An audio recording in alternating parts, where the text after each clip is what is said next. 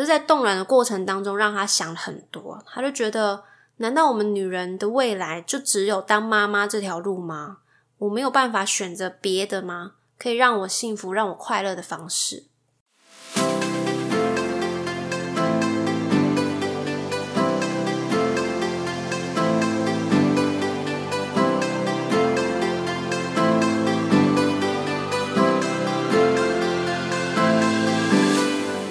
谁说当了妈妈就不能做自己，说自己想说的话？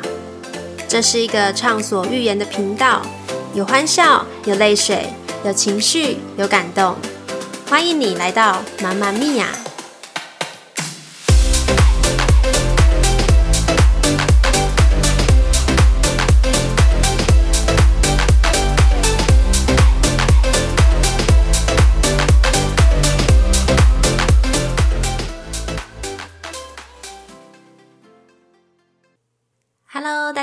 我是阿胖。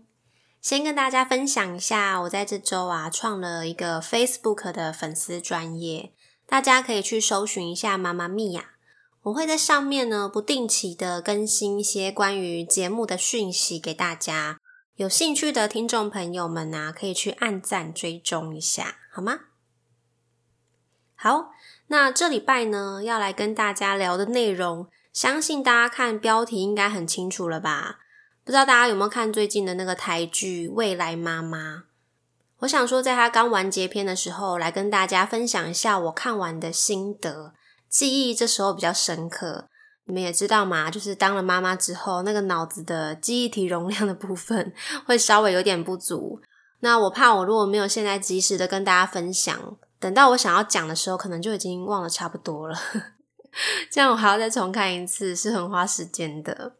好，那依照惯例呢，我还是会稍微提到剧情内容的部分。所以，如果你不想要被暴雷的朋友，你可以等你看完这部片之后呢，你再来听这一集。那它现在其实已经播完了嘛，所以如果想追的朋友，可以一次把它追完，这样比较不会浪费太多时间。好，那这部片呢，在开播之前，其实我就已经稍微有在关注。当时看到片名的时候，其实我就在想说，诶，这部片叫《未来妈妈》，它应该是在讲述一个我们未来要成为妈妈路上可能会发生的事情，或者是在讲述一个，嗯，每个人的未来都应该成为一个妈妈吗？其实他在第一集的 title 呢，就已经有用这句话来告诉大家，让大家去思考一下。那他整部片就是分别由三个女主角来诠释。我就先从第一个女主角开始跟大家稍微讲一下。第一个女主角呢，她就和交往多年的男主角，他们要准备踏入婚姻。那我那时候最印象深刻，其实是在他们结婚之后。因为他们结婚之后没多久，女主角就怀孕了。那正当大家都非常开心，就是准备要迎接这个小孩的到来的时候，却因为一个意外，然后女主角就流产了。可是流产之后呢，他们又很想要赶快再怀上一个小孩。可是这个过程当中就是比较不顺利。后来他们就想说要去医院做个检查，结果发现是女主角的子宫有提早老化的现象。所以要怀孕就会比较困难。最后呢，他们就决定要踏上这个不孕的疗程。那当时其实播到那几集都是他们经历这个不孕疗程，遇到很多的挫折啊，还有争吵。那时候我就看到我身边一个男生朋友，他在 IG 就是抱怨说，哦，看到女主角这样子抱怨她的老公啊，他觉得很不爽。他觉得你凭什么要这样子讲你自己的老公？你的老公都已经。这么体谅你，然后也为你做了这么多事情，你到底还有哪里不满意的地方？其实我看完我那个朋友打那段话的时候，我就觉得，嗯，确实，其实双方都是站在不太一样的立场。然后我觉得在这个过程当中，两个人其实各自都承受了不同的压力，还有不同的痛苦。不单单只是做这个疗程，你可能还有本身你自己的事情要做嘛。所以，其实在这过程当中，我觉得不要说女生承受的比较多痛苦，其实男生相对也是很多。那只是说，在女生在做不孕疗程的时候，其实她承受的事情可能就是会包含生理上面的变化，可能有时候会变胖、变丑，然后你心理上面的压力你又很大，因为你又很怕说你这一次的那个疗程没有成功的话，你可能就要从头再来一次，然后你要不知道扎多少次那个排卵针才有可能会成功，每一次都会保持着一个很害怕，然后不知道到底要不要期待这个结果的那种感觉，再加上。长辈们可能会有一些无形的言语上的关心，然后你会造成一个也是心理的压力。而且你们有没有发现，大多在这种时候，大家都会把焦点放在女生的肚皮，怎么不争气一点？怎么都没有消息？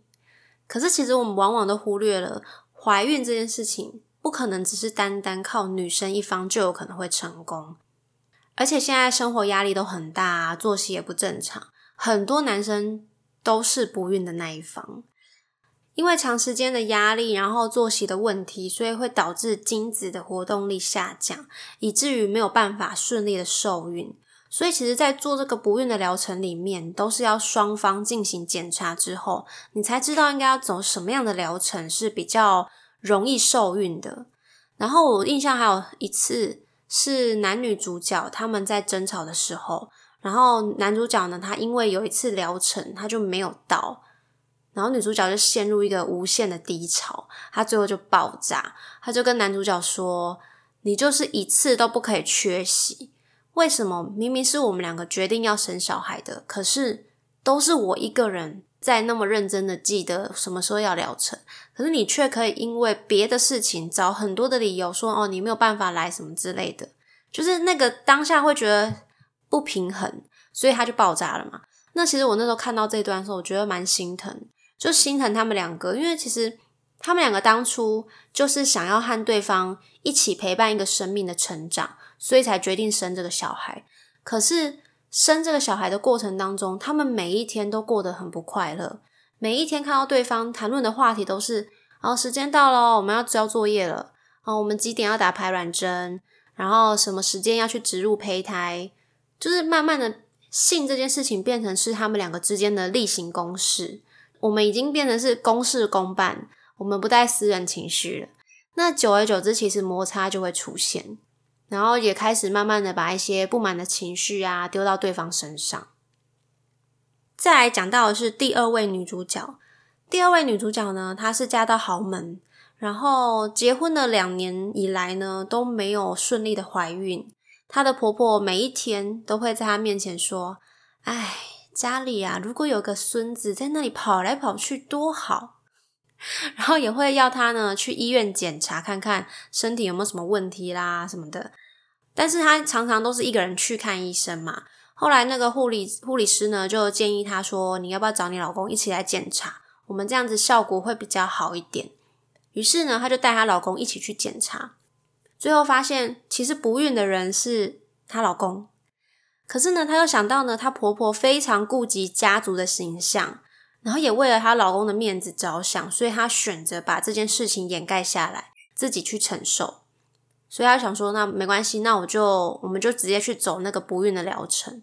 可是呢，因为他自己的子宫是健康的，没有问题的，反而因为打了排卵针而过度的刺激，造成他身体不舒服，然后住院。那这件事情呢，也是一个。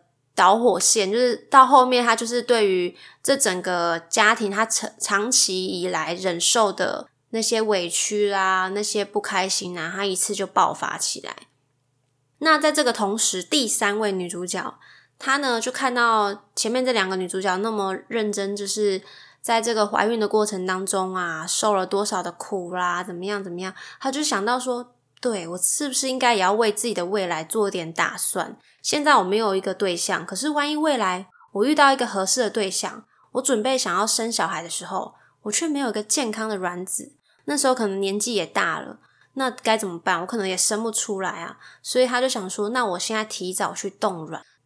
可是，在冻卵的过程当中，让他想了很多，他就觉得，难道我们女人的未来就只有当妈妈这条路吗？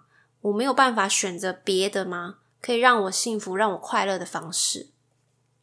其实整部片都是围绕在讲一个女人，她从年轻的时候开始谈恋爱，就会被周遭的人呢关心说啊，你们什么时候要结婚？那结了婚之后呢，又被追问说什么时候要生小孩？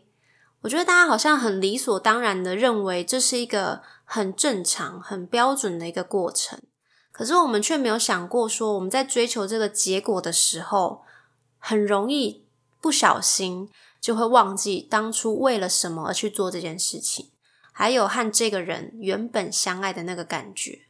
所以，如果今天要你去填空你的未来，你还会选择当妈妈吗？我的答案是会。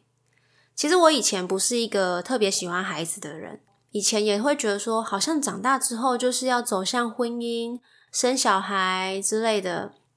可是当我真的经历过婚姻和生小孩之后，我觉得人生好像不是只有这条路才能带来幸福和快乐。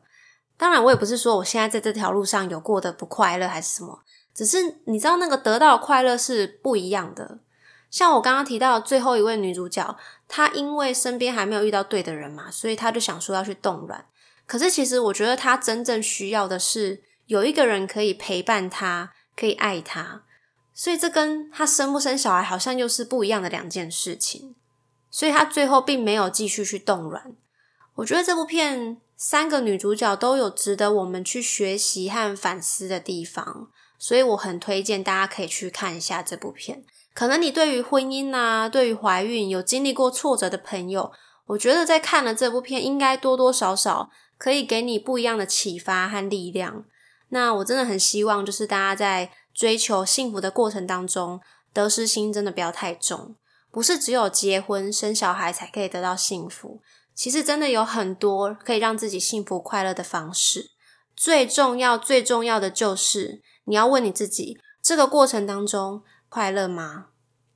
好啦，今天就跟大家聊到这里喽。有任何想跟我分享的话呢，都欢迎你可以到节目介绍的地方点那个链接，匿名留言给我。